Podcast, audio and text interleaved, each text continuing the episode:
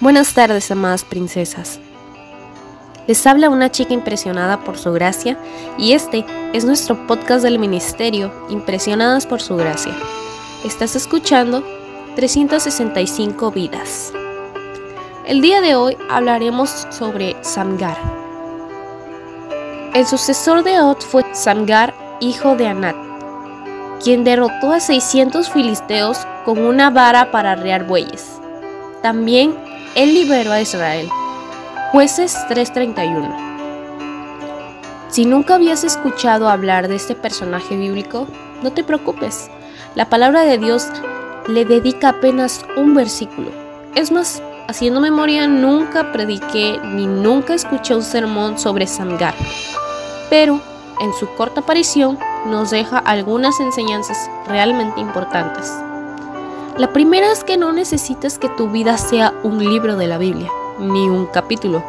Con que, con que ocupes tu corto versículo de la manera que Dios desea que lo ocupes, tu vida habría tenido sentido.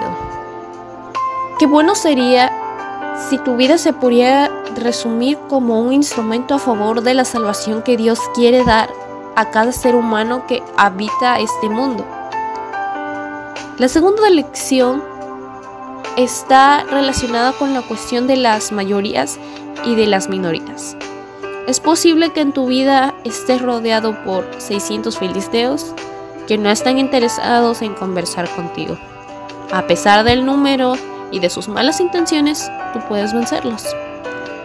La tercera lección surge del instrumento de nuestro héroe que nuestro héroe utilizó para vencer a los enemigos del pueblo de Dios. Una vara para arrear bueyes. Esto se parece a una lanza, pero ni siquiera es una lanza. Sin embargo, en un par de manos que son guiadas por Dios, pueden obtener una victoria impresionante. No esperes que Dios te dé grandes instrumentos para realizar tu tarea. A Moisés le dio apenas una vara pero con ella libertó al pueblo, abrió el mar rojo e hizo brotar agua de la roca. A David le dio apenas cinco piedras para enfrentar a Goliat y utilizó solo una. A Sangar tampoco lo equipó como a un soldado. Le dio apenas lo que él necesitaba para realizar su tarea. Dios no quiere piezas de museos para mostrar la historia de la salvación. Él quiere hombres y mujeres que se entregan en lo mucho o en lo poco que son y que tienen, pero en sus manos divinas y, y todopoderosas pueden controlar la historia de tu salvación. No es cantidad, no es calidad, es entrega, entrega total.